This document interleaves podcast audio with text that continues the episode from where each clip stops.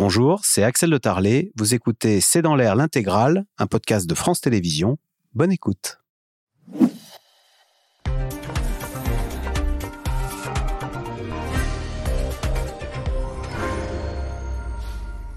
Bonsoir à toutes et à tous. Ça y est, on est fixé, ça vient de tomber. Ce sera donc 64 ans pour l'âge légal et puis 43 années de cotisation pour la durée de cotisation, mais dès 2027 au lieu de 2034 auparavant, 2035.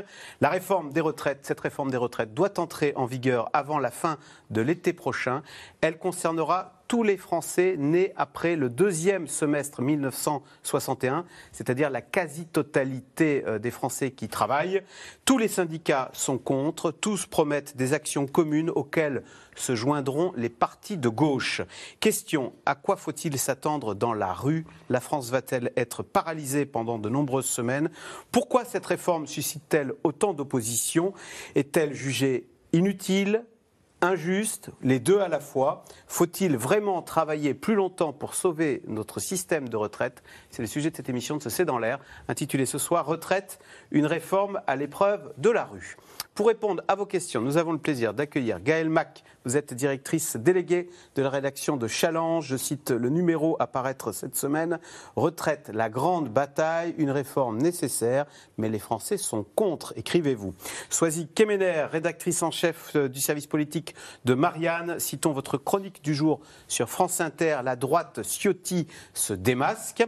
Brice Teinturier, directeur général délégué de l'Institut de sondage Ipsos. Et Mathieu Plane, économiste directeur adjoint du département analyse et prévision à l'OFCE. Et je signale la publication de l'économie française 2023, c'est aux éditions La Découverte. Merci euh, de participer à cette émission en direct pour décrypter cette réforme dont on connaît à l'instant euh, bah, les détails et les deux chiffres croustillants. Euh, Gaël Mac, alors 64 ans pour l'âge légal, ça n'est pas une surprise. Mais en revanche, vous me disiez à l'instant, euh, la durée de cotisation qui est aujourd'hui, qui devait être de 43 ans à l'horizon 2035, eh bien on vient de l'apprendre. Avec cette réforme, ce sera dès 2027 qu'il faudra avoir cotisé 43 ans pour toucher une retraite à taux plein. Ça, c'est une surprise. Oui, c'est une surprise, hein, parce que normalement, la réforme, donc, euh, en fait, cette réforme a été mise en place en, le 1er janvier 2020. Elle est rentrée en vigueur. C'était la réforme Touraine, euh, qui avait été décidée en 2014, mais mise en vigueur en 2020. Et c'était un mois par an on, cotisait un mois de plus par an.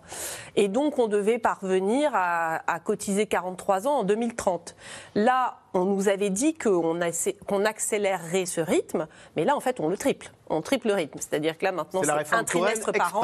Voilà. Donc, on a un peu. Euh, l'idée, c'était de dire l'espérance de vie augmente, et donc, on va lier l'augmentation de. Euh, la durée de cotisation à l'espérance de vie. Bon, là, on, ne la lit plus à l'espérance de vie. Hein. on ne gagne pas euh, trois mois d'espérance de vie par an. Euh, donc euh, voilà, donc on a, on a lâché cette, cette idée.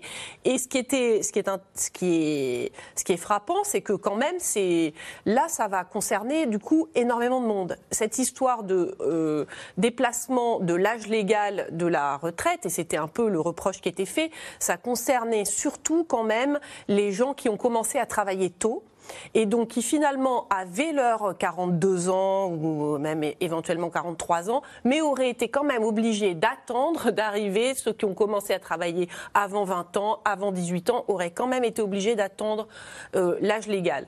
Là maintenant, avec l'allongement de la durée de cotisation, ça va toucher euh, beaucoup plus de gens, tous les gens qui euh, même ont commencé à travailler à 22, 23, 24 ans, tout le monde va être touché. Et on remonte dans le temps, c'est-à-dire comme vous le disiez, dès 1961, des gens nés en 1961, donc en gros l'ensemble de la classe active aujourd'hui. Et, et on s'attendait à ce que Elisabeth Borne pour calmer le jeu un peu, nous annonce euh, un peu du sucré après le salé. Hein. Euh, donc le salé, c'était le report de l'âge légal qu'on avait bien compris. On avait compris qu'il allait avoir une accélération aussi de la, de la durée de cotisation. Euh, là, c'est quand même une, nouvelle euh, pilule amère quand Alors, même. Mathieu Plan, on sait que l'âge légal, c'est jugé très injuste parce que, comme vous l'avez expliqué, si on a travaillé tôt, qu'on est obligé d'attendre jusqu'à 65 ans, alors qu'on a travaillé comme alors qu'on a tous ces trimestres. Du coup, c'est vrai que sur l'âge légal, je veux dire, c'est plutôt une réforme moins dure que ce qu'on pouvait craindre. En revanche, sur la durée de cotisation, mmh. euh, le fait de l'accélérer à ce point, est-ce que ce n'est pas une façon de dire ah ben vous voyez, je tape aussi sur les cadres et finalement elle est moins injuste que ce que vous ne pouvez, ce que vous euh, imaginiez cette réforme? Oui, enfin ça durcit quand même le, critère. Hein. C'est-à-dire que si oui, si on considère qu'on était parti sur 65 ans et que 64 ans, c'est effectivement un peu moins euh, ambitieux ou un peu moins dur, on peut dire que oui, il y a eu un renoncement. Par contre, il y a eu l'accélération de ce calendrier sur, la, durée de cotisation à 43 ans, hein, ce qui veut dire qu'on va arriver assez vite, finalement, à 63 ans et 43 ans de cotisation. Je pense à l'horizon du quinquennat, on doit y être hein, quasiment. Donc c'est vrai que c'est quand même une montée en charge très rapide par rapport à ce qu'on a pu connaître. Euh, assez, euh, assez fort, qui va concerner tout le monde, hein, pas que ceux qui ont commencé à travailler jeunes. C'est-à-dire qu'avant, effectivement, il fallait avoir 42 ans pour avoir le taux plein. Là, ça sera 43. Donc ceux qui seront en dessous n'auront euh, pas le taux plein ou ne pourront pas liquider. Donc ça va effectivement générer des économies budgétaires aussi assez significatives. Après, avec toute la question de maintenir les seniors en emploi, hein, qui va être le grand débat, qui est pour ceux qui ont commencé à travailler plus jeunes. On voit aujourd'hui que beaucoup, le taux d'emploi des seniors est relativement encore faible. Euh, et que là, cette, euh, cette réforme, elle fonctionne si les seniors restent plus longtemps d'emploi. Ça veut dire que c'est un choc démographique important dans les entreprises.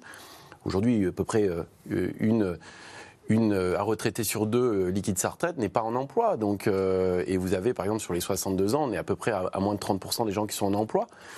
Donc ça veut dire clairement euh, comment on va gérer euh, ces carrières longues et notamment comment on fait pour que les entreprises maintiennent ces gens en emploi, sachant que c'est des personnes qui ont plutôt travaillé quand ça travaille jeune, qui ne sont pas des métiers les plus faciles. Alors ils n'ont peut-être pas la pénibilité, mais ce pas des métiers de cadre. Et donc je pense que euh, l'enjeu, et là-dessus, c'est aussi une transformation du travail. Hein. alors Brice Tinturi, comment les Français jugent-ils cette réforme? Ils sont opposés, ça on le sait depuis longtemps, au recul de l'âge de départ à la retraite. Il y a une vraie différence entre 65 ans et 64 ans. Donc euh, l'opposition est toujours majoritaire euh, si l'âge est reculé à 64 ans, mais c'est quand même moins provocateur que 65 ans. La mesure la plus importante pour les Français, c'est la mesure d'âge, beaucoup plus que la mmh. durée de cotisation. Pourquoi? C'est plus compliqué la durée de cotisation? C'est plus compliqué et puis ça donne le sentiment aussi qu'on peut avoir le choix. Alors euh, si on peut partir à 62 ans sans avoir tous ces trimestres, à la limite euh, vous êtes touché, vous êtes impacté évidemment financièrement, mais ça reste votre choix à vous. En tous les cas, pour une partie euh, de la population, elle peut se dire bah, tant pis, j'aurai pas une retraite à taux plein, mais je pars quand même. donc c'est la mesure d'âge qui est la plus symbolique, qui est la plus forte, la plus mobilisatrice. Cela étant, c'est ce qu'on pensait avant d'apprendre ce qu'on vient d'apprendre ce soir. Et là, l'accélération euh, forte euh, de, la durée de cotisation euh, fait qu'il peut y avoir le sentiment, non pas d'un compromis qu'aurait fait le gouvernement en passant de 65 ans à 64 ans, mais d'une opération où en réalité, ce qu'il joue d'un côté, il le ah. reprendrait de l'autre. Donc on est à nouveau dans une zone d'incertitude sur l'intensité, je trouve, de la mobilisation et des mouvements sociaux que ça peut générer. C'est comme ça qu'il faut le comprendre. Mm. D'accord, je, je, suis moins dur sur l'âge légal, mais je me rattrape sur la durée de cotisation. Ah, de toute façon, financièrement, Mathieu Plane pourra le dire mieux que moi, financièrement, c'est quand même quelque chose qui, évidemment, ah euh, rapporte beaucoup d'argent, euh, alors qu'en perdant un an, 65 ans, 64 ans, je crois que c'était de l'ordre de, 10 ou 12 milliards. Euh, donc, là, il y a quand même un, effet d'attrapage. Et puis, vous avez aussi, ça ne concerne pas toute la population, mais les générations qui étaient aux alentours de 60, 61 ans aujourd'hui ou 59 ans, elles pouvaient se dire, je vais peut-être passer à travers les mailles du filet. Bon, là, ça va concerner tout le monde, y compris ceux qui étaient très proches de l'âge de départ à la retraite, 62 ah ben, ans. Ça, c'est ce qu'a dit ce matin euh, Fabien Roussel. Hein. Ceux qui avaient prévu leur pot de départ au mois de juillet, fini, ils devront travailler 4 mois supplémentaires. Alors, c'est 3 mois supplémentaires, hein, pour être exact. Il s'est un petit peu trompé. Il euh, faut dire que c'est. C'est un trimestre, trois mois. trois mois supplémentaires. C'est vrai qu'il y a. Euh, le gouvernement embarque tout le monde. Il ne cherche même pas à diviser, à dire non, vous, vous, je vais vous épargner. Tous les travailleurs sont embarqués dans cette réforme. S'ils gagnent maintenant. Sauf les régimes spéciaux quand même. Je veux dire, on remarquera quand même que euh, dans, cette, dans la réforme d'origine Parce qu'il y a la clause du grand-père, c'est ça que voilà, vous dire Il y a la clause du grand-père. Alors déjà, il y a des régimes spéciaux qui sont complètement euh, exclus de cette réforme. Hein. Il y a les marins, bon, c'est des petits régimes, hein, l'Opéra de Paris, la Comédie Française, les marins. Mais pour les gros régimes spéciaux qui nous coûtent de l'argent, hein, c'est-à-dire la SNCF, EDF, en gros la RATP, il y a une clause du grand-père qui est très importante parce que ça veut dire que là, pour le coup, tous les gens qui sont en poste aujourd'hui, euh, je veux dire, ils ont leur âge décalé, mais ils gardent leur âge spécial. C'est-à-dire qu'ils vont subir ce même décalage de, deux, ans, plus. mais en gardant le départ à 56 ans ou à 58 ans ou à 60 ans qu'ils voilà, avaient au départ, donc ça va passer de 58 à 60, mais pas de ils vont pas rattraper les autres, et ils gardent leurs avantages spécifiques qu'ils avaient par ailleurs, qui ne sont pas touchés, contrairement à la réforme d'origine. Je rappelle la réforme à points qu'avait prévue Emmanuel Macron avant le Covid, qui avait quand même mobilisé parce que elle avait enfin, les, grèves, ça avait été dans les transports, donc dans, ces, dans les gens qui sont les bénéficiaires de ces régimes spéciaux. Là, ils sont quand même relativement épargnés, enfin un peu épargnés. Alors, Soisy Kemener, Elisabeth Borne ajoute que, attention, cette réforme qui vient d'être annoncée, elle peut être amendée éventuellement au gré euh, des discussions au Parlement. Euh, Elisabeth Borne est-elle bien placée pour mener à bien cette réforme? Elle, alors qui est issue, sauf si je me trompe, de la gauche jospinienne, qui avait plutôt, comme euh, dans l'ADN, de réduire le temps de travail. C'était pas, elle n'est probablement pas entrée en politique pour faire cette réforme, euh, Madame Borne. Effectivement, mais là, c'est un bon soldat d'Emmanuel Macron. Elle a quand même réussi à faire entendre sa voix à plusieurs euh, reprises depuis le début de cette discussion sur la réforme des retraites. On se souvient, le président de la République voulait aller beaucoup plus vite, hein, que ce soit dans un amendement dans le, dans le projet de loi de finances de la sécurité sociale tout au début de l'année. Elle a réussi à retarder les choses. Ça devait être le 15 décembre. Elle a dit non, laissez-moi encore un peu de temps. Il faut discuter encore avec les leaders, euh, les leaders syndicaux et il faut aussi discuter avec la droite. On voit bien que sur le, sur le front syndical, ça n'a pas donné grand-chose. Il suffisait de lire euh, l'interview de Laurent Berger dans le, Parisien dimanche dernier pour comprendre que de toute façon, il n'embarquerait pas la CFDT comme euh, les macronistes ont pu en rêver pendant un moment. Mais Elisabeth Borne tient quand même sa petite victoire aujourd'hui. C'est que finalement, qu'est-ce qu'elle annonce? Elle annonce exactement ce que voulaient les LR et ce qu'a demandé Eric Ciotti euh, dans le journal du dimanche, dimanche dernier, avec quelques petits détails près. C'est ce qui est voté par, les, par les sénateurs tous les ans depuis 5 ou 6 ans au Sénat. Donc les sénateur LR. Donc l'idée d'Elisabeth Borne, euh, c'était de discuter. Alors c'était peut-être sans doute pas d'être fidèle à son, à son ancrage politique de départ, mais l'idée, euh, c'était quand même de discuter, de faire une réforme moins brutale, pensait-elle, que celle qui avait été annoncée par Édouard Philippe, même si on était sur une réforme universelle, mais la marque d'Édouard Philippe, c'était l'âge pivot. Hein. C'est lui qui avait rentré cette disposition-là dans la réforme de 2019. Donc son idée, c'était de dire on peut discuter, et effectivement, il y a du grain à moudre. Quand on regarde, par exemple, il y avait un, il y a un sujet qui est très important pour les gens qui sont aujourd'hui à la retraite et qui ont des petites retraites. Est-ce qu'ils vont avoir leur retraite augmenter ou pas, comme ça va être le cas euh, pour ceux qui vont arriver à la retraite, puisqu'on sait que quand on aura cotisé euh, complètement, euh, on ne sera pas à moins de 1200 euros, 85% du SMIC. Et le débat des derniers jours, les LR demandaient que ce soit le cas aussi pour ceux qui sont déjà à la retraite et qui ont 900 euros, par exemple, tous les mois. Ça peut concerner énormément de gens. Et là, ce qu'ils disent, ce qui est dit, en tout cas dans les documents préparatoires qui nous ont été donnés par, par Matignon, c'est de dire on va continuer à discuter avec les groupes politiques, donc on comprend bien que ça, c'est du grain à pour le débat au Parlement qui va s'étaler, hein, puisque présentation au Conseil des ministres le 23 janvier et vote définitif au mois de mars. Donc on va avoir des, longues discussions, même si c'est un projet de loi de finances, donc ça peut, être assez, rapide, en tout cas en première lecture à l'Assemblée. N'empêche, c'est un débat qui va être sur la table pendant plusieurs semaines, et donc il y a, y a, un peu de grain à moudre sur ce sujet-là notamment. Brice Teinturier, ça pourrait nourrir un ressentiment ça, chez certains retraités qui n'ont pas une retraite à 1200 euros, qui à 1000 euros par exemple, et qui voient que bah, eux, ils, ne seront pas concernés par cette revalorisation qui ne concernerait que euh, les nouveaux retraités et non pas le stock de ceux qui sont déjà partis à la retraite et qui subissent l'inflation, les prix qui s'envolent dans les supermarchés, etc. Oui, parce que dans votre introduction, vous, rappeliez avec euh, justesse qu'une réforme, elle doit être perçue comme nécessaire. Alors on verra si elle est vraiment perçue comme nécessaire par les Français. Mais elle doit être aussi perçue comme juste. Et euh, autant sur les régimes spéciaux, il y a matière à considérer potentiellement que là, il peut y avoir une forme d'inéquité par rapport à l'ensemble des Français. Autant sur cette question de la revalorisation des petites retraites, on pourrait avoir le même phénomène.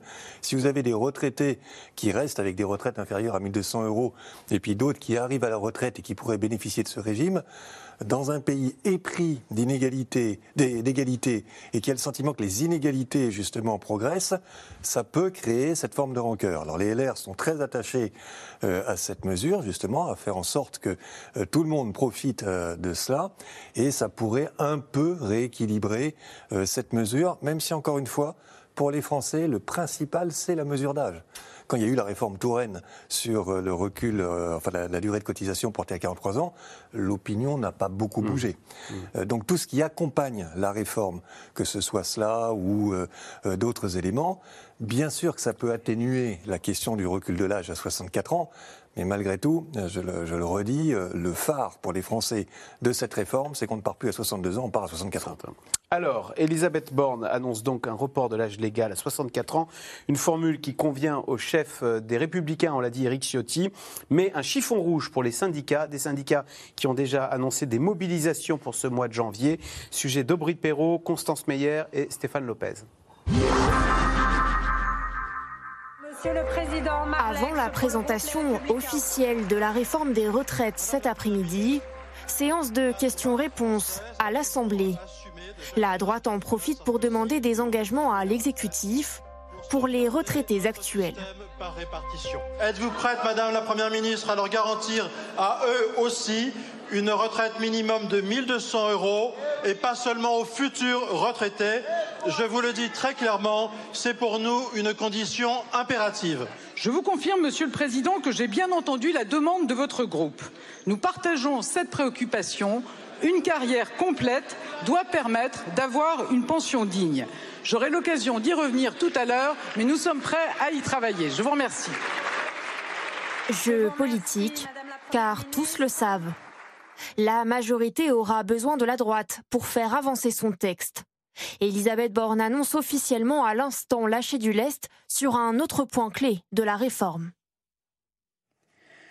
Comme le président de la République et moi avons pu le dire à de nombreuses reprises, ces 65 ans n'ont jamais été une fin en soi. Nous avons examiné les différentes hypothèses qui permettraient d'atteindre l'équilibre en bougeant d'autres éléments. L'âge légal de départ passerait donc de 62 à 64 ans, l'exécutif renonçant aux 65 ans longtemps évoqués, et accélère en parallèle le passage à une durée de cotisation de 43 ans. Ajustement indispensable pour rallier la droite. Après des semaines de rencontres à huis clos et de déclarations par médias interposés, le patron des Républicains affirme ce week-end dans le JDD que son parti serait prêt à voter pour la réforme. La situation économique impose cette réforme des retraites. Il s'agit pour la droite d'une question de cohérence et de responsabilité. À gauche et aux extrêmes en revanche, entre le contenu et le calendrier de la réforme, rien ne va. Là, on est dans une situation où les Français n'en peuvent plus. On va leur dire que pour une raison totalement démagogique, on va leur demander de travailler plus longtemps jusqu'à 64 ou 65 ans, bon a priori 64 ans. Euh, rien que ça, ça va chauffer les esprits. Si derrière le gouvernement n'entend pas les oppositions, ne bouge pas sa ligne et passe en force encore avec un 49-3, ça va poser une très grosse problématique au niveau de la population. Ils font peur aux Français pour exiger aux Français de travailler plus pour payer les cadeaux qu'ils font aux plus riches et notamment aux grandes entreprises. Si on écoute les Français, il n'y a rien de plié. Un avis partagé par les syndicats.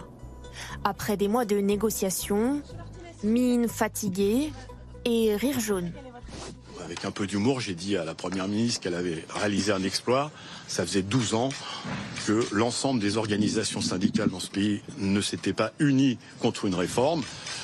Euh, peut-être que c'est ça le, message du président de la République, de dire j'écoute et euh, je rassemble autour de moi. Bah là, il a rassemblé contre lui. La CFDT fera ce que nous disons depuis le début, c'est-à-dire nous opposerons à cette réforme, notamment en nous mobilisant, en appelant les salariés à se mobiliser. Un retour dans la rue trois ans après les grèves de 2020. Les syndicats qui se réunissent ce soir prévoient d'annoncer une date de mobilisation. Le texte sera lui présenté en Conseil des ministres le 23 janvier. Alors, Brice Taturier, question téléspectateur. Véronique dans l'Essonne. Va-t-on vers des mouvements de greffe massifs dans les transports? Alors, il serait étonnant qu'il n'y ait pas des mouvements de grève quand même dans les transports. Mais la question, moi je crois, c'est est-ce qu'il peut y avoir des mouvements importants et durables ou des mouvements importants mais pas si durables que cela? Mon hypothèse, c'est que, euh, compte tenu justement des efforts qui ont été faits pour les régimes spéciaux, il peut y avoir une mobilisation forte je serais un peu plus étonné qu'elle dure des semaines et des semaines. Euh, pourquoi? Parce que d'abord, euh, à mon avis, les gens ont quand même en grande partie intégré l'idée que si le gouvernement passe de 65 ans à 64 ans, il n'ira pas tellement au-delà en termes de négociation, et que donc du coup vous vous mobilisez quand vous pensez quand même pouvoir arracher quelque chose. Ensuite, dans les transports et à la RATP, contrairement à SNCF, vous avez d'autres sujets de préoccupation qui peuvent attiser euh, le mécontentement et le malaise, c'est l'ouverture à la concurrence. Alors c'est déjà fait pour la SNCF, pour RATP, il y a ça aujourd'hui qui se joue, progressivement il y a cette ouverture à la concurrence, ça veut dire que si vous, êtes, vous travaillez pour la RATP, demain, euh, si c'est un concurrent qui gagne un appel d'offres, vous pouvez être amené à travailler pour ce concurrent et pas forcément avec les mêmes régimes. Donc je ne pense pas que ça plaide en faveur de mouvements de contestation durables. En revanche, euh, je serais quand même très étonné que cela passe comme ça, comme une lettre à la poste. Donc ça devrait tanguer, malgré tout, euh, dans les, dans les jours ou les semaines à venir. Gaël Mac, on a bien vu quand même une certaine radicalité, on l'a vu dans les manifestations chez Total, ou même à la SNCF, le mouvement des contrôleurs, qu'il y a des collectifs qui se créent et qui veulent, qui veulent en découdre, qui veulent faire reculer et obtenir gain de cause. Euh, est-ce que, face à cette réforme qui implique tous les travailleurs, le peuple peut se lever? Alors, Historiquement, les retraites, c'est un sujet mobilisateur, hein, et particulièrement, comme le disait Brice, le recul de l'âge légal. Hein. En 2010, euh, la réforme Wörth-Sarkozy, elle avait euh, euh, mobilisé fortement. En 2019, juste avant le Covid, et quand il y avait la réforme avec l'âge pivot, quand la réforme à point d'Emmanuel Macron a commencé à intégrer la notion d'âge pivot, il y a eu quand même 50 jours de grève hein, dans certains secteurs et dans les transports. Donc ce sujet, on sait qu'il mobilise. Mais là où je suis d'accord euh, sur le fait que, la mobilisation va peut-être être contenue, c'est qu'il y a quand même un certain fatalisme, on a l'impression, sur ce sujet. Maintenant, ça fait quand même 5 ans, 6 ans qu'on parle d'une réforme des retraites. Tout le monde a compris qu'il y allait avoir une réforme des retraites de toute manière. Le fait qu'on euh, se dessine une alliance avec les, LR euh, fait que cette réforme va être très probablement voter et que la contestation ne changera pas le fait que euh, politiquement elle soit, elle soit votée. Et en plus, après le Covid, il n'y a pas eu encore de gros mouvements de, contestation et on ne sait pas si le Covid n'a pas un peu brisé une sorte de, ressort. Euh, on sait que le Covid a eu des, des, euh, euh, implications très fortes chez les gens, a créé une sorte de repli sur soi, une sorte de, de, maintien dans, sa sphère privée. Je, ne suis pas sûre que l'heure soit au mouvement collectif encore, à grosse mobilisation, même s'il y a une unité syndicale qui n'est pas été le cas depuis longtemps. Alors on à l'instant, euh, je vous traduis les, je vous donne les infos dès qu'elles tombent. Le minimum retraite doit être porté dès cette année à 85% du SMIC, donc à 1200 euros, apparemment pour tous les Français. Donc euh, on irait bien vers euh, l'idée d'un de, sucrer hein, pour faire avaler cette accélération, mais de sucrer auprès des actuels retraités, non pas auprès des travailleurs. Hein.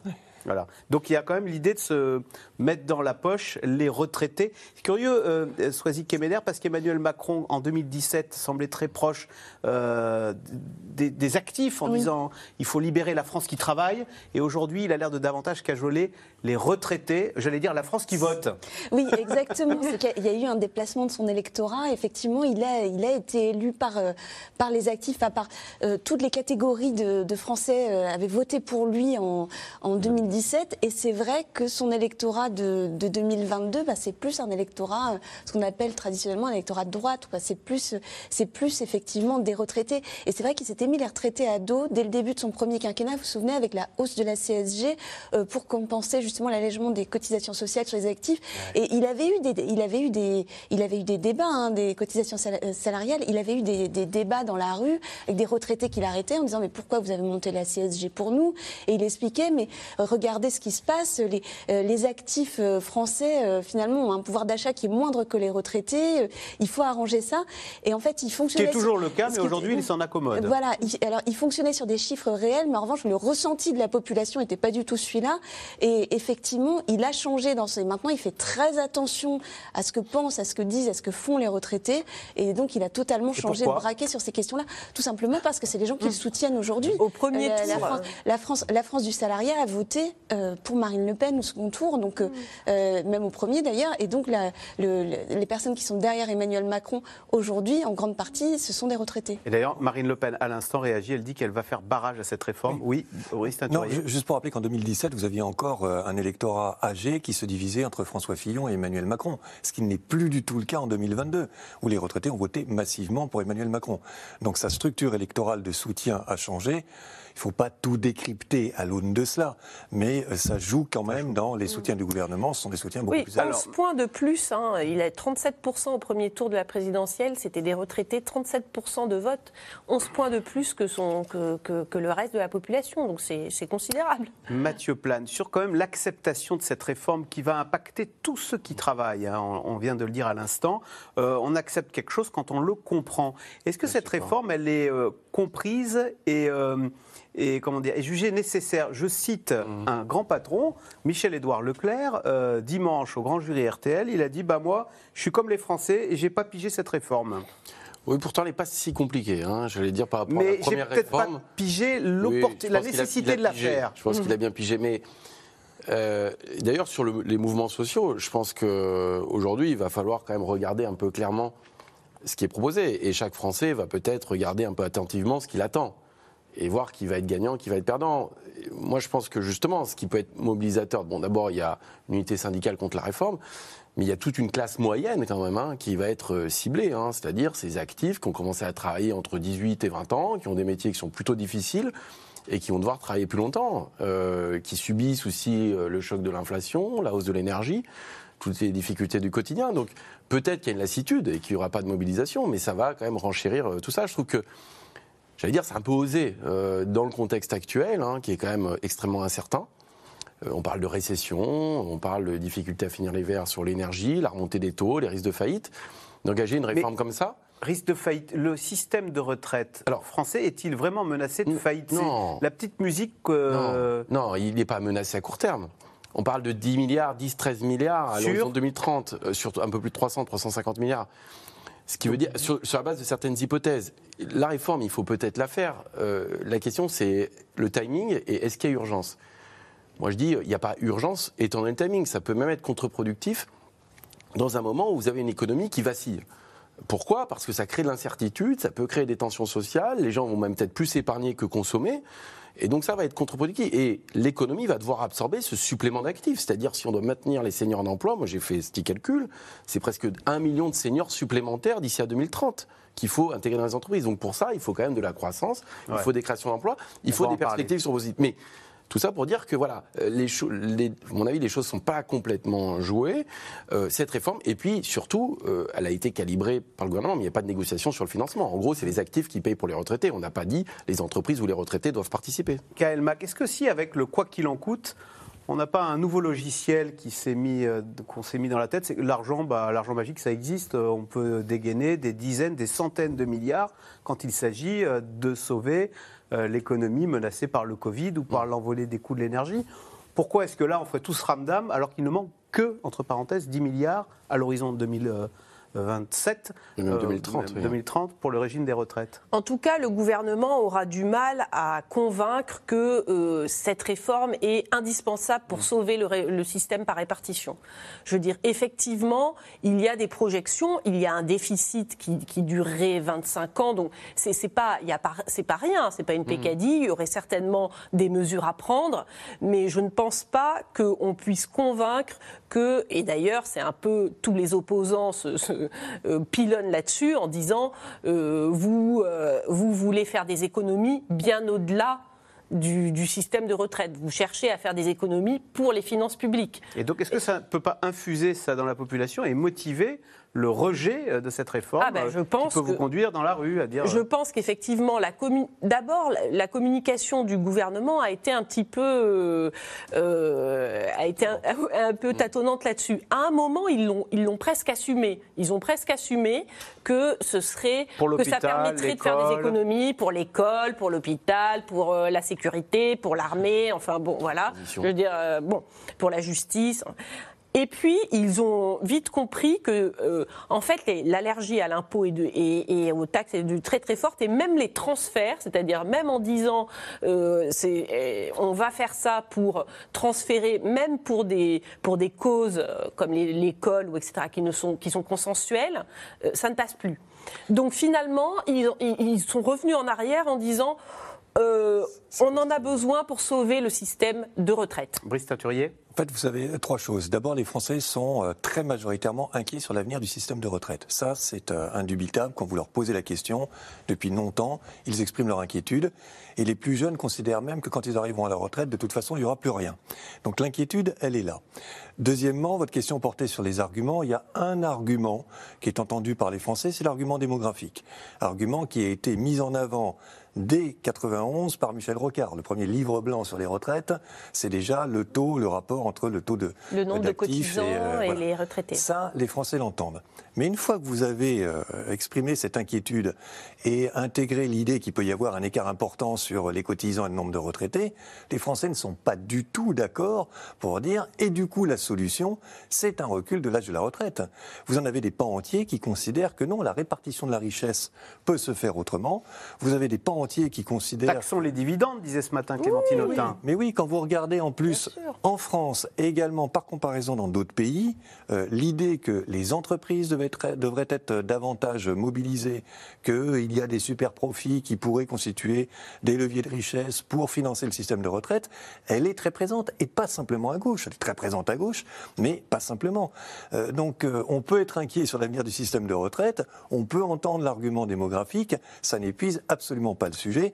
Et là, c'est le cumul vraiment des 64 ans et de l'accélération euh, de la durée de cotisation qui fait qu'honnêtement, il est très difficile de savoir ça va mobiliser vite et, et fort. Soisy Kemener, est-ce que Emmanuel Macron fait cette réforme des retraites pour des motifs autres que celui qui serait uniquement d'équilibrer le régime de retraite Est-ce qu'on peut lui prêter d'autres intentions? Ah, C'est ce que vous avez expliqué, c'est que déjà, euh, il a exprimé d'autres raisons. C'est-à-dire qu'il a dit que c'était pour sauver le modèle social français dans son ensemble et pas seulement les retraites. Et là, ce qui est très intéressant d'ailleurs, c'est qu'Elisabeth Borne quand elle arrive aujourd'hui à la conférence de presse, elle commence par dire dans, ses premières paroles que c'est bien pour financer les retraites uniquement, parce qu'elle sait que l'autre argument, euh, comme quoi les gens vont travailler plus longtemps pour payer autre chose, ça ne fonctionne pas du tout.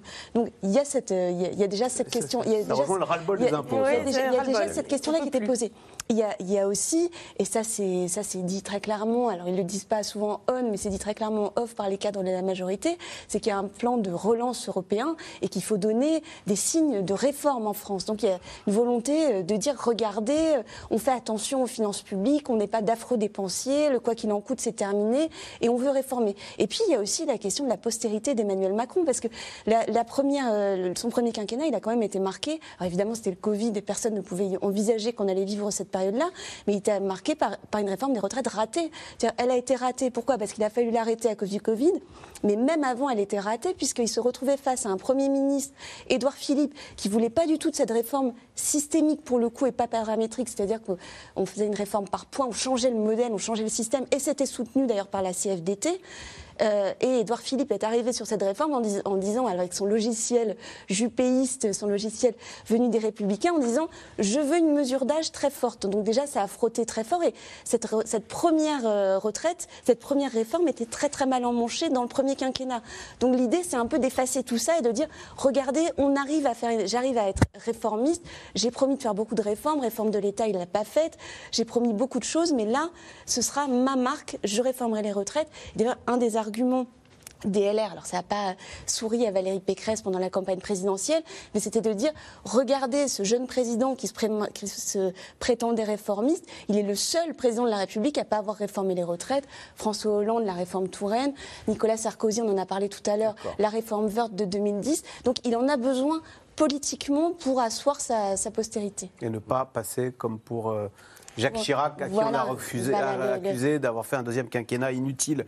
Euh, Gaël Mac, un mot sur quand même, c'est parce que passer à 64 ans pour l'âge légal, si on regarde en Europe, on a quand même euh, un âge légal même beaucoup plus bas que nos voisins européens. Euh, L'Italie, c'est 67 ans, l'Allemagne va vers les 67 ans, les Royaumes-Unis, c'est 66 ans. Bah, Est-ce que ça aussi, ça infuse dans la population, bon, on est, nous aussi, on est bien obligé d'y passer je ne sais pas si ça infuse dans la population. En tout cas, c'est une, c'est, une réalité. si on prend une carte, j'ai, vu que plusieurs journaux l'ont fait. voilà. Le JDD l'a fait ce week-end, le Parisien l'a fait. On voit bien que la France est juste le seul pays d'Europe à avoir encore 62 ans. Donc euh, voilà, les autres pays, c'est il y a, 3-4 pays qui sont à 63 ans. La plupart des pays sont plutôt à 65. Et effectivement, certains pays, et non des moindres, euh, sont à 67 ans. Donc ça, c'est clair. Quand on regarde en fait le cas français, par comparaison internationale, on a, euh, on, a trois différences importantes avec les autres pays. Donc, on consacre en moyenne 4 points de PIB de plus que la moyenne européenne pour nos retraites. Ah. Donc 14% du PIB en France est consacré euh, aux, retraites par répartition. Alors, les calculs sont toujours un peu compliqués parce que parfois ils ont des retraites semi-privées qui comptent quand même, qui devraient compter dans le PIB qui ne comptent pas. Mais enfin, en tout cas, l'effort collectif pour les retraites est déjà élevé en France on a un système de santé qui est correct et donc on a une espérance de vie longue. Et comme on part tôt à la retraite, eh ben, en moyenne, les Français passent 4 à 5 ans de plus à la retraite que la moyenne des Européens. On a des retraites parmi les plus longues des pays de l'OCDE. donc, euh, donc le temps que les gens passent à la retraite en France, il est plus long, il est 4 à 5 ans de plus, donc c'est quand même beaucoup que euh, l'ensemble des, retraités des pays voisins. Et enfin, on a aussi une, autre caractéristique qui est qu'on est le seul pays parmi les pays développés où le niveau de vie des retraités est meilleur que le niveau de vie des actifs. C'est tout à fait euh, contraire à l'image générale qu'on a, parce qu'on pense tout le temps au modeste retraité avec sa petite retraite, etc. Mais en fait, en France, la génération à la retraite aujourd'hui, je ne pense pas que ça sera le cas dans 10 ans, dans 15 ans, avec l'ensemble des réformes qui sont, qui sont en cours, mais aujourd'hui, ceux qui ont donc été actifs pendant les 30 glorieuses et donc ont eu souvent ont été en emploi, ont eu une carrière assez linéaire, oui, pas trop hachée, et ont pu aussi acquérir du patrimoine à un moment où l'immobilier était beaucoup moins cher. Et donc ils ont aussi des revenus du patrimoine. Et bien globalement, les, chiffres le montrent, les, les, retraités en France ont un meilleur eh ben, niveau de vie que les actifs. On comprend qu'on la chérisse et qu'on la désire, cette retraite longue et généreuse que vous venez de décrire, Brice Ceinture. C'est ce que j'avais envie d'ajouter, c'est que tout cela est vrai, mais les Français sont extrêmement attachés eh ben à ces années de plus. Ça fait envie, là, ça, fait envie. Ça, en dit long d'ailleurs sur le rapport au travail et sur la façon dont les Français vivent aujourd'hui le travail dans nos sociétés. C'est-à-dire qu'il y a un surinvestissement du moment de la retraite qui est colossal, où on se dit c'est un Éden, c'est le moment où je vais enfin... on va y arriver, je vais vivre. Et c'est pour ça qu'il est euh, si difficile de, de faire bouger l'âge de départ euh, à la eh retraite. Mais quand vous demandez aux Français ce que, qu'est-ce que vous craignez le plus quand vous serez à la retraite Massivement, les Français vous disent je n'aurai pas assez de moyens financiers, le manque d'argent. Et quand vous posez la même question à ceux qui sont à la retraite aujourd'hui, c'est vrai qu'en moyenne, alors je dis bien en moyenne, il y a toujours des écarts, mais en moyenne, les retraités vous disent ça va à peu près, alors qu'en moyenne, les Français vous disent ça n'ira absolument pas. Et, là, vous avez un décalage qui est quand même important, mais qui renvoie au fait que les retraités en France sont un peu mieux lotis que la moyenne des actifs et que dans d'autres pays. Ce qui veut dire qu'effectivement, il y a un argument électoraliste et politique pour ne pas demander de contribution aux retraités pour euh, équilibrer le système des retraites, mais économiquement, ça n'aurait pas manqué de sens. De baisser les pensions bah, Ou de baisser les pensions, ou de les, taxer d'une manière ou d'une autre. Enfin, voilà, c'est ce qu'avait fait d'ailleurs. Vous allez vous faire des amis. Hein. Voilà, on va pas, je ne vais pas me faire des amis. Mais je veux dire, sur un plan économique, il est, ça n'aurait pas. En tout cas, il y avait plusieurs solutions hmm. qui étaient augmenter les cotisations, donc des actifs. Il y avait reculer. La piste, avait du sens. Voilà, l'âge de, de, départ à la retraite et tout ce qui a été choisi là. Et il y avait un troisième pilier qui était possible, qui était mettre à contribution les retraités d'une manière ou d'une autre. C'est ce que proposait Emmanuel Macron dans le premier quinquennat, directement. En 2017, avec l'augmentation de la CSG. Alors, on l'a compris, au-delà de la question de l'âge, c'est aussi le niveau des pensions hein, qui pose question. Euh, de plus en plus de seniors trouvent des petits boulots pour compléter des retraites trop maigres. Léa Dermidjian, Laszlo Labert et Diane Cacciarella ont rencontré deux retraités contraints, eux, de continuer à travailler à plus de 62 ans. On regarde. 4h30 ce matin-là, Serge Coréal commence sa journée de travail. Je vais repasser un petit coup là. Hop là. À 66 ans, Serge travaille encore. Deux fois par mois, Cet ancien plombier vient nettoyer le parking de ce supermarché. C'est dur puisque bon, déjà se lève tôt. Si j'avais travaillé dans un bureau, peut-être que je serais moins usé, peut-être bon, ça aurait été plus simple pour moi. Mais là, je suis usé quoi, par, par le boulot. Mais vous le faites quand même Je le fais par obligation. Par obligation, pour compléter sa retraite de 1100 euros. Trop peu pour vivre et finir de payer son crédit. Une retraite loin de ce qu'il avait imaginé, lui qui a commencé à travailler à 15 ans. Ben, la retraite rêvée, c'est. Euh, bah, je, vais le dire en plaisantant, c'était les îles. Non, mais bon, au moins vivre décemment. Voilà, c'est. Pas être obligé de travailler après l'âge légal de la retraite. Je pensais que être tranquille, quoi. Tranquille, entre guillemets, bricoler un petit peu à la maison, sans plus, quoi. Bonjour tout le monde. La retraite et ses désillusions. Merci. Mon seul plaisir, voilà, quand j'ai fini euh, le boulot comme aujourd'hui, je viens, je discute un peu avec les amis et je bois un café et voilà quoi. Le sentiment de compter pour si peu et la colère de ne pas être compris par le gouvernement. Ah oui, ça me met en colère. J'aimerais bien que les jours, il, passe une journée avec quelqu'un dans le bâtiment et qui travaille comme nous on a travaillé dans le bâtiment. Je pense, je pense que peut-être je réfléchirais euh, différemment. Au lieu de nous d'essayer de nous faire sortir la tête de l'eau, nous l'enfoncer encore plus, quoi. Voilà. La retraite, encore et toujours au travail, c'est aussi le quotidien de Marie Roussel. Et là, après, euh, tu as des devoirs à faire ce soir? Oui. Oui. À 70 ans, elle est devenue garde d'enfants. Alors c'est difficile euh, dans le sens où à 16 heures, euh, c'est plutôt l'heure où une jeune retraitée a envie de rester sur son canapé, surtout en plein hiver quand il fait froid ou qu'il pleut. Mais une fois que je suis avec Luca, j'oublie en fin de compte parce que ça se passe très bien, on s'entend bien. 150 à 200 euros de plus par mois, une nécessité pour augmenter sa pension de retraite qui est d'environ 1000 euros. Moi, j'ai travaillé depuis l'âge de 16 ans. Et puis, j'en arrive à avoir euh, une retraite lamentable. Regardez, je vais avoir 71, moi. Et je suis obligée de travailler. C'est pas honteux, ça? Si, c'est honteux. C'est honteux. Marie vit dans ce HLM. Plus de 500 euros de loyer et des frais qui ne cessent d'augmenter. Alors elle compte tout, minutieusement, quitte à se priver. J'achète euh, des légumes en sachet euh, que je prends euh, dans les premiers prix. À côté, c'est des pois cassés parce que j'aime pas les pois cassés, mais ça comble bien l'estomac. Il y a pire que moi. Je me dis toujours, il y a des gens qui sont dans la rue, il y a des gens qui mangent pas à leur faim. Moi, au moins, j'ai un toit sur la tête et je mange à ma faim. Malgré les épreuves, la volonté de s'en sortir, mais la fatigue de vivre ainsi. Et d'en arriver là, euh, je, je suis dégoûtée. Je suis dégoûtée. Je sais pas quoi dire d'autre. J'ai descendu d'un échelon, ou deux, ou trois. Euh, enfin, j'ai descendu. Euh, je pensais, moi, que ma retraite, j'allais être euh, tranquille, heureuse, faire ce que j'avais envie quand j'avais envie, alors que c'est tout le contraire. C'est tout le contraire. Je ne peux plus rien faire. je ne peux plus me faire plaisir. J'ai plus de plaisir. Pour Marie et Serge, l'avenir, c'est travailler. Encore, tant qu'ils le peuvent. Leur espoir aujourd'hui, c'est la contestation dans la rue. Eux assurent qu'ils sont prêts à aller manifester.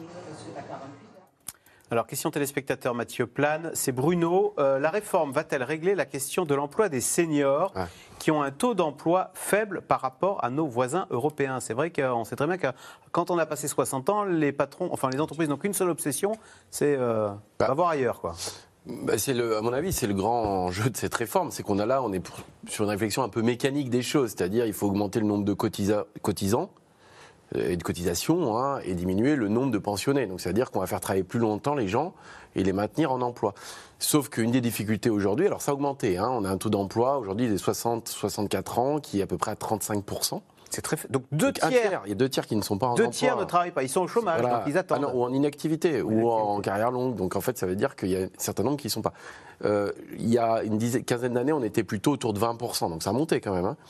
Mais là, l'enjeu, c'est de passer bien au-delà de ça. Hein. C'est-à-dire que euh, forcément, si vous décalez de deux ans, il va falloir maintenir ces, ces gens dans l'emploi deux ans de plus. Donc ce taux d'emploi, même qui est faible, doit augmenter. Donc euh, tout l'enjeu euh, là-dessus, c'est comment maintenir les seniors en emploi plus durablement. S'ils basculent vers le chômage, on n'a rien gagné, on a juste gagné des chômeurs en plus. Donc, euh, il y a un enjeu. Même c'est toujours. et, budgétairement, ça ne change pas grand-chose. On voit que d'ailleurs, en plus, pour un certain nombre de cas, l'assurance chômage est une sorte de pré-retraite. Hein. Il y a beaucoup de gens qui ont des ruptures conventionnelles et qui vont avoir trois ans d'assurance chômage avant de toucher la retraite. Donc vous décalez tout ça. Euh, donc ça veut dire qu'il euh, va falloir former les gens plus longtemps. Euh, sachant qu'aujourd'hui, par exemple, l'accès à la formation est beaucoup plus faible pour les seniors. Mm. Et puis, autant pour un métier de cadre, vous pouvez renouveler votre formation, mais pour des métiers qui sont, par exemple, parler du bâtiment, ou dans la restauration.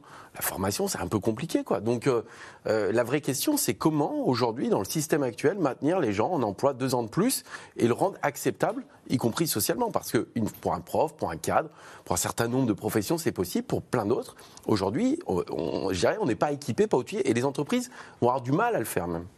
C'est intéressant, est-ce qu'on ne pourrait pas imaginer aussi une sortie en sifflet du monde du travail? On a l'impression qu'il y a un tout ou rien je travaille à 100% et le lendemain j'ai plus rien à faire, qui est assez traumatisant euh, le, cet âge pivot. Quoi. Oui, et qu'il l'est aussi euh, en réalité pour les Français qui accèdent à la retraite, parce qu'on disait tout à l'heure c'est un Éden pour eux, ce moment où enfin on sera à la retraite. C'est malgré tout oublier qu'il y a une partie qui, au moins dans un premier temps, ne vit pas du tout bien. Cette rupture très brutale entre le monde du travail et un monde de l'inactivité. Donc ce qui est tout à fait spécifique à notre pays, c'est son incapacité à organiser des départs progressif, à faire en sorte qu'à partir de 60, 62 mm. ans, vous puissiez continuer à travailler, mais pas forcément 5 euh, jours sur 5, euh, que vous puissiez avoir des, temps comme ça bien euh, dédiés à de la transmission de savoir et des temps qui restent dédiés à votre métier de base. Et là, franchement, on est particulièrement mauvais mm. par rapport aux autres pays, et c'est pourtant une des clés pour répondre aux enjeux. Et pourquoi on est mauvais? Parce que les pour les patrons, c'est plus simple d'avoir quelqu'un à 100% du lundi au bah, vendredi 17. C'est intéressant de voir que le MEDEF et la CPME, les organisations patronales, n'ont pas du tout été très allants hein, sur cette réforme. Euh, ils ont été euh, plutôt très discrets parce que, bon, euh, en France, les, entreprises, il y a quand même un problème avec les entreprises qui ne veulent pas prendre de jeunes avant qu'ils aient 2-3 ans d'expérience et après 50 ans n'investissent plus tout simplement dans leurs salariés. c'est vrai dans la fonction publique, c'est vrai dans les entreprises privées. C'est-à-dire que à partir de 55 ans, elles se préparent déjà à ce qu'ils s'en aillent et elles ne, elles n'investissent plus dans leur formation, dans leur, dans, justement la préparation à une, à une sortie progressive. Bon, alors là, la chance qu'il y a, c'est qu'il y a des pénuries d'emplois en ce moment. Et il y a des pénuries d'emplois dans certains secteurs où on a besoin de mentoring, enfin de, de, personnes très expérimentées qui vont pouvoir former des jeunes. Euh, ça se fait déjà, par exemple, la EDF, qui a des problèmes graves de pénurie dans certains, dans certains domaines. Donc, Peut-être que ces pénuries vont, enfin, que, que ces problèmes d'emploi vont amener certaines entreprises, mais vraiment en France, il y a une révolution culturelle à faire, qui, a déjà été faite dans d'autres pays. En Allemagne, le taux d'emploi des, seniors, il est de 15 points supérieur. C'est considérable. Alors, pour la NUP, le bon âge de départ à la retraite, c'est 60 ans. Mais à gauche, tout le monde ne partage pas cet avis, comme sur bien d'autres sujets d'ailleurs. Anne Maquignon et David Lemarchand sont allés à la rencontre de membres du Parti Socialiste qui refusent l'hégémonie de la France insoumise, sujet réalisé avec Laszlo Gelabert. Ils sont les nostalgiques d'un temps où le PS gouvernait la France. Ce soir-là, dans cette petite commune de l'Aisne, réunion entre militants. Et une question, qui pour incarner le renouveau de leur parti? Il faut quelque chose, quelqu'un qui rassemble. on a parlé de François Mitterrand, il était arrivé au pouvoir parce qu'il était, euh, responsable du, parti, mais il était quand même le, euh, le porteur des idées de la gauche. En invité VIP, l'ancien député Patrick Menucci. Selon lui, pour redonner des couleurs à la rose, une condition, se libérer de Jean-Luc Mélenchon. On s'est laissé imposer l'incarnation par Jean-Luc Mélenchon. Si on fait l'union de la gauche pour euh, effectivement euh, comment dire, avoir une radicalisation permanente de la société, à la fin, il n'y a pas de possibilité de changer la vie des gens. La NUPES, une sacrée épine dans le pied qui empêcherait le PS de s'épanouir. Nous, on a bon nombre de militants surtout sur notre section, je parle de, ce que je connais, euh, qui ont eu l'impression d'être étouffés un petit peu par la France Insoumise et Europe Écologie Les Verts là, dans la NUPS. On ne reconnaît plus, on ne voit plus le PS concrètement. Et, euh, donc voilà, le, but c'est d'aller chercher un nouveau souffle euh, avec des nouvelles personnes aussi et de pouvoir voilà, s'émanciper un petit peu de, de la France insoumise et surtout de Jean-Luc Mélenchon. Ce nouveau souffle, Carole Delga aimerait bien l'incarner. Regardez, femme puissante, ça c'est un titre que j'aime. Puissante, elle l'est. Au régional de 2021, Carole Delga est réélue patronne de l'Occitanie avec plus de 57% des voix. Personne n'a fait mieux. Un triomphe qui lui permet d'assumer une ligne très claire. La question de la gauche, est-ce qu'elle doit être unie? Oui, forcément, indiscutablement, elle doit être unie. Est-ce que la proposition qui avait été faite de la NUP, c'est-à-dire d'avoir quand même Jean-Luc Mélenchon comme chef de file et Premier ministre, est-ce que c'était une bonne idée? J'ai dit non. À l'époque, c'était une mauvaise idée et je continue à le dire. On ne peut pas avoir euh, une gauche qui s'aligne derrière Jean-Luc Mélenchon et les idées de la France insoumise. Merci Au sein du PS, la présidente socialiste d'Occitanie a été la chef de file des dissidents, vent debout contre la NUPES. Un atout, selon elle, pour remobiliser des militants déboussolés. Je pense que la sincérité de, mes convictions, euh, la cohérence de, mon parcours, de mes actions politiques, euh, elle plaît, elle convient. Euh, puis il y a une forme de, fraîcheur. quand on ne cède pas juste à la proposition de quelques places. Encore faut-il faire oublier le score catastrophique d'Anne Hidalgo à la dernière élection présidentielle. 1,75%. Alors Carole Delga multiplie les déplacements pour montrer que le PS est bien au travail. Moi, clairement, dans ce pays, ça ne va pas vous étonner, en tant que présidente de région de France, je trouve qu'il est trop centralisé. À ses yeux, des chantiers essentiels ont été trop longtemps abandonnés par son propre parti. Ça fait longtemps que le Parti socialiste ne travaille pas sur les idées, n'a pas conçu euh, euh, un vrai projet de société adapté euh, aux nouvelles configurations. Hein. je pense que sur la question des énergies renouvelables, on n'a pas été assez novateur. Je pense que sur la question de l'école, on a vraiment renoncé, on a renoncé sur l'école. Le congrès du Parti socialiste se tiendra à la fin du mois.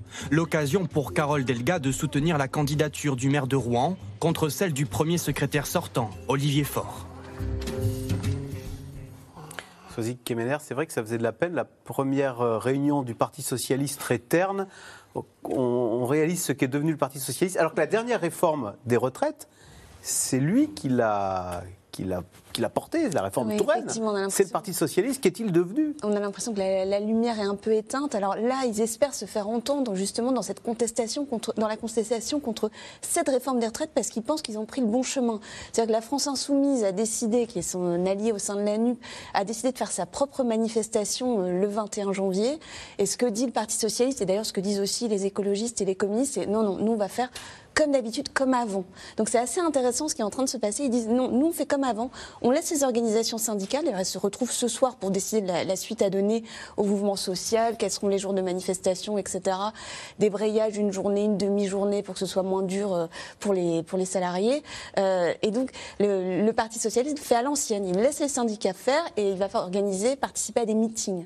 Euh, donc ça va être très intéressant de voir, ils vont à l'ancienne ou bien de nouvelle manière, c'est-à-dire manière Jean-Luc Mélenchon on acte que finalement les syndicalistes ne passent plus autant qu'avant et on fait notre propre manifestation. Donc ça va être le, match dans la nuque des, prochains jours, mais c'est pas c'est pas avant parce que derrière il y a évidemment la question de, la présidence déjà des européennes où il va y avoir deux listes, la question des présidentielles, du leadership. Donc tout ça est en train de se jouer maintenant. Donc à gauche c'est très intéressant ce qui est en train de se passer. Brice la question est de savoir si le PS est un parti de gouvernement qui propose une alternative ou si euh, il est dans la roue de Jean-Luc Mélenchon et qui fait de la politique dans la rue, quoi. C'est une très vieille question hein, dans l'histoire de la gauche. Vous avez toujours eu des dissensions extrêmement fortes au sein des gauches et la mystique de l'unité euh, qui doit primer. Donc vous avez des moments de déchirement intense. Songez en 1921 la rupture entre Léon Blum qui va garder la vieille maison socialiste et la naissance du Parti communiste. C'est la déchirure euh, euh, de la gauche. Et puis en 36, cette gauche se réunit et elle l'emporte, un peu comme la NUP est capable de faire une coalition et non pas de l'emporter, tout comme d'ailleurs euh, le, Front populaire n'avait pas augmenté en fait en voix par rapport aux années précédentes, mais la coalition lui a permis euh, de l'emporter en 36 et en 2022, elle a permis à l'MPS de sauver les meubles et d'avoir une force d'opposition assez forte. Mais pour autant, on retrouve toujours ces vieilles querelles sur euh, la façon d'exercer le pouvoir, les questions de crédibilité. Aujourd'hui, le rapport à l'Europe, on n'en a pas parlé là, mais c'est quelque chose qui divise aussi cette gauche. Donc oui, et vous avez une sensibilité du PS qui cherche à garder un peu la vieille maison, qui s'oppose à Jean-Luc Mélenchon, mais qui a quand même beaucoup de mal à exprimer un projet qui serait différent de ce qu'il a été euh, sous François Hollande, par exemple, et qui soit mobilisateur. Votre reportage, il est terrible dans les images, parce que dans cette section, on voit quand même que ce sont des hommes âgés, pas très nombreux, et puis que sur le fond, il y a quand même de très grandes difficultés à inventer ce que tout le monde dit. Il faut inventer un logiciel nouveau. Oui, oui, très bien.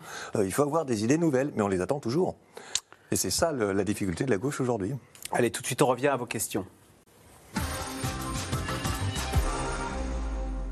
Alors, euh, bah, question justement encore politique. C'est Jean-Pierre dans le Barin. Que propose la NUP à la place du report de l'âge légal de départ à la retraite? Alors, la NUP, c'est la retraite à 60, ans, comme Marine Le Pen d'ailleurs. Mhm. Hein. Mais Marine Le Pen avec un, un peu une durée de cotisation à 42 années. Hein. C'est ça, c'est 60 ans si on a 42 ans, je crois. Voilà. Mais euh, ce qui est intéressant au sein de la NUP, c'est que certains disent qu'il faut défendre le contre-projet. Ça, c'est plutôt les LFI. On a un contre-projet, la réforme à 60 ans. Et puis, de l'autre côté, on a euh, d'autres euh, au PS qui disent bon, on a un contre-projet, mais on n'est pas, on n'est pas au pouvoir. Euh, donc finalement, on ne va pas trop parler de notre contre-projet. Ce qui importe, et c'est ce que dit Olivier Faure d'ailleurs dans l'interview qu'il a donnée à Libération la semaine dernière, il dit nous, l'important c'est de s'opposer, d'être contre cette mesure d'âge. Et finalement, parce que eux sont un peu comptables de la réforme Touraine qui, qui va revenir sur le devant de l'actualité, là évidemment après les annonces d'Elisabeth Borne. Et ça, le gouvernement a beau jeu dire, c'est la réforme Touraine, c'est la réforme des socialistes. Très accélérée quand même. Que j'accélère, mais elle est tellement bien que je la veux tout de suite. Voilà mais, au sein, par exemple, du PS, euh, Olivier Faure est favorable à la retraite à 60 ans, avec euh, la, réforme Touraine ah oui. en accéléré. Euh, mais Rossignol, par exemple, n'y est pas favorable.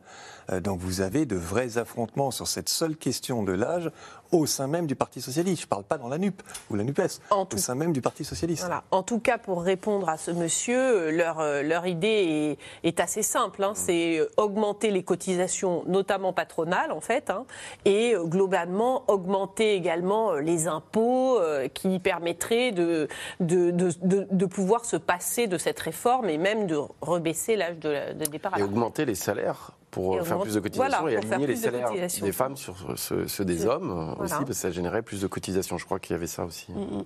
Et donc, comment on fait matcher avec le, le réel. C'est la question des entreprises, la rentabilité, la, compétitivité, etc. Euh, Jean-Claude dans Seine-et-Marne, quand seront supprimés les régimes spéciaux? Gaël Mac, alors donc avec la, la clause du grand-père, ça veut dire que... Dans 40 ans. Dans 40 ans. En gros, hein, c'est-à-dire... Euh, voilà, 2062. Bah, c'est-à-dire que si on compte que ce sont les jeunes euh, recrutés aujourd'hui qui vont avoir cette réforme et que les autres, bah voilà, dans 40 ans. Donc voilà, ils ont encore du temps. Hein. Ça, ça peut être une source d'inégalité en disant euh, d'inéquité ressentie. Alors, ils sont concernés par la réforme, encore une fois. Euh, les, euh, le décalage de deux années. La, mesure d'âge va aussi s'appliquer aux régimes spéciaux. Mais ils conservent, à l'intérieur de cette augmentation, un certain nombre d'avantages ou d'acquis. Ce ne sera pas 64, quoi, pour voilà. Voilà. Et bon, ces, avantages ou acquis coûtent entre 5 à 10 milliards par an à l'État, hein, quand même. Donc, Le moment pour présenter cette réforme est-il vraiment bien choisi, Mathieu Plane? Il va y avoir la, la hausse, il y a déjà la hausse du prix du gaz, la hausse du prix de l'électricité. Je, trouve que non, forcément non. Euh, comme je disais, le, le c'est pas une, petite réforme. Hein. C'est une réforme structurelle, profonde avec, on a vu, une montée en charge rapide. C'est-à-dire que c'est pas euh, la réforme Touraine, c'était, on l'a dit en, début d'émission, c'était un mois chaque année. Là, on est déjà à trois mois. Et puis ça a commencé en 2020. Et puis le report de l'âge légal, donc ça va quand même modifier la structure du marché du travail assez rapidement. Hein. Et donc avec toute la question de la formation de ces seniors en emploi, c'est la, la, vitesse que vous dénoncez parce qu'on a envie de dire, est-ce qu'il y a un bon moment pour non, euh, mais c'est la vitesse. C'est la vitesse. Oui, évidemment. C'est d'abord, on n'est pas organisé, je trouve aujourd'hui pour euh, justement intégrer tous ces seniors d'emploi, en même temps d'intégrer les jeunes sur le marché du travail. La question du chômage reste quand même assez prégnante. Et si vous avez en plus une économie qui est plutôt en récession, ça va être encore plus compliqué, parce qu'une économie en récession, elle ne va pas créer des emplois, elle va plutôt en détruire. Donc comment vous faites pour maintenir des seniors d'emploi si vous ne si vous créez pas d'emplois et donc, euh, vous êtes face à ce problème-là, qui est aussi un problème de gestion du timing. Et Comment l'expliquez-vous que Emmanuel Macron ait choisi bah, la vitesse euh, Je crois euh, qu'on l'a dit, je pense qu'il y a des gages de crédibilité budgétaire. Euh, il a quand même un horizon, ramener le déficit à 3% du déficit du PIB d'ici à 2027. il y a la question des partenaires européens, des questions d'engagement de, la réforme, d'une réforme structurelle qui manque effectivement à, son palmarès, qui est beaucoup moins ambitieuse pour moi que la première, hein, qui est plutôt une, une réforme purement euh, budgétaire, euh, rassurer peut-être les marchés euh, par ailleurs. Donc, et puis une question politique, c'est-à-dire c'est une façon aussi d'absorber la droite aujourd'hui qui est un peu sur la même ligne. Donc si on prend tout ça, on n'est pas du tout dans la même ambition que l'Emmanuel Macron de 2017, hein, qui était ni une réforme budgétaire, qui était une réforme complètement des modalités. Là, on est une réforme purement budgétaire. Oui. Alors, comparaison à, ses limites, il n'est pas toujours raison, mais 95, on avait la fracture sociale et puis on avait eu euh, Juppé et, Chirac qui très vite avaient basculé sur il faut satisfaire aux critères de, de 3%, Maastricht, et on a eu une contestation extrêmement forte justement sur des réformes de, euh, de ce type de, retraite. Et le gouvernement qui a reculé. Hein. Et là, on a euh, un gouvernement qui a mis beaucoup d'argent public, il faut le rappeler, au moment du Covid, qui a beaucoup protégé les Français et qui est en train de devoir modifier sa trajectoire de manière de plus en plus accélérée, voire de plus en plus brutale, euh, pour satisfaire à nouveau à ces critères. C'est presque une rédemption un peu, c'est Pardonnez-nous d'avoir tant dépensé et tenez, je vais rendre un petit peu. En tous les cas, on, voit bien entre 95, les contextes sont différents hein, entre 95 et aujourd'hui, mais que les dirigeants sont toujours pris euh, dans cette contrainte, c'est-à-dire à un moment donné de, euh, de vouloir répondre à des aspirations très profondes de la société et puis de se retrouver confrontés aussi avec un environnement international qui impose un certain nombre de réformes ou qui en tout cas fait pression pour ces réformes et euh, ils, les, ils les conduisent malgré tout. Et ça crée des tensions très fortes dans la société. Il y a le MAC, il y a le risque donc des voisins européens mécontents, et le risque, pourquoi pas, d'une attaque des marchés financiers si la France venait à être considérée? C'est ce qui est arrivé au Royaume-Uni, mais on n'est pas le Royaume-Uni. La France a la chance d'être dans la zone euro, donc euh, elle va sûrement éviter ça. Mais en tout cas, c'est vrai que, bon, on a quand même une dette qui est à 115% du PIB. Euh, on fait partie des pays qui ont été généreux à la fois pendant la crise du Covid et ensuite, hein, là encore, pour le bouclier euh, énergétique qui, qui est donné aux particuliers et aux entreprises. À la fin, on va se retrouver à avoir dépensé dans les 100 milliards de nouveau. Hein. Donc, euh, donc on a quand même dépensé lourdement. Et c'est vrai que l'espèce de parenthèse je ne dis pas enchanté, mais en tout cas la parenthèse d'indulgence de, d'indulgence qui a existé à Bruxelles et qui a commencé en gros en 2020 quand il y a eu les premiers confinements et qui a duré jusqu'à récemment parce qu'il y avait euh, de nouveau la crise énergétique, est en train de se refermer cette parenthèse. Et puis par ailleurs, les taux augmentent pendant très longtemps, nous avions une dette qui était indolore. C'est-à-dire que notre dette augmentait, mais l'argent pour rembourser cette dette, en fait, diminuait parce qu'on avait des taux quasiment négatifs. Maintenant, ça pique un peu, ces taux augmentent, ça pique un peu. Et donc, euh, il faut donner des gages. Il n'y a pas eu beaucoup de gages de données. Euh, Emmanuel Macron a baissé un certain nombre d'impôts. Il a recruté des fonctionnaires il a recruté 148 000 fonctionnaires hein, depuis le début de son début 2017, alors qu'il avait dit qu'il en supprimerait 125 euh, 000 postes. Donc il n'y a pas eu beaucoup d'endroits où il y a eu des réformes. Il y a eu la réforme de l'assurance chômage, mais il n'y a pas eu beaucoup de réformes baissant les dépenses. Euh, Kemener, Christophe, dans la Vienne, les électeurs de Macron n'ont-ils pas voté pour des réformes, notamment celle des retraites? Alors, ça dépend de, quel, de quels électeurs on parle. D'ailleurs, c'est un sujet central dans le débat politique aujourd'hui, c'est-à-dire est-ce que les gens qui ont voté pour Emmanuel Macron au second tour de la présidentielle ont validé la réforme des retraites? Donc, on sait bien que c'est pas tout à fait ça. Euh, il y a eu un appel à voter par, pas, euh, pas clairement pour certains, mais en tout cas, beaucoup de gens de gauche sont allés voter, qui avaient, été qui avaient voté pour Jean-Luc Mélenchon au premier tour, sont allés voter pour Emmanuel Macron au second tour, non pas parce qu'ils voulaient une réforme des retraites, mais parce qu'ils ne voulaient pas ah, de, Marine, Le Pen, de la fille de Jean-Marie Le Pen à l'Élysée. Donc c'est vrai que c'est très compliqué aujourd'hui pour Emmanuel Macron de dire c'est validé, c'est scellé par la présidentielle, même s'il n'y a pas de surprise. On savait qu'il y avait cette réforme des retraites dans son programme. Eh bien, c'est la fin de cette émission. Merci beaucoup d'avoir commenté ces, ces qui sont tombées au fil de l'émission. Merci d'avoir écouté C'est dans l'air. Comme vous le savez, vous pouvez désormais écouter l'intégrale, mais aussi l'invité ou vos questions à nos experts. Tous ces podcasts sont disponibles gratuitement sur toutes les plateformes de streaming audio. Et pour le replay vidéo, c'est sur France.tv, bien évidemment. À bientôt.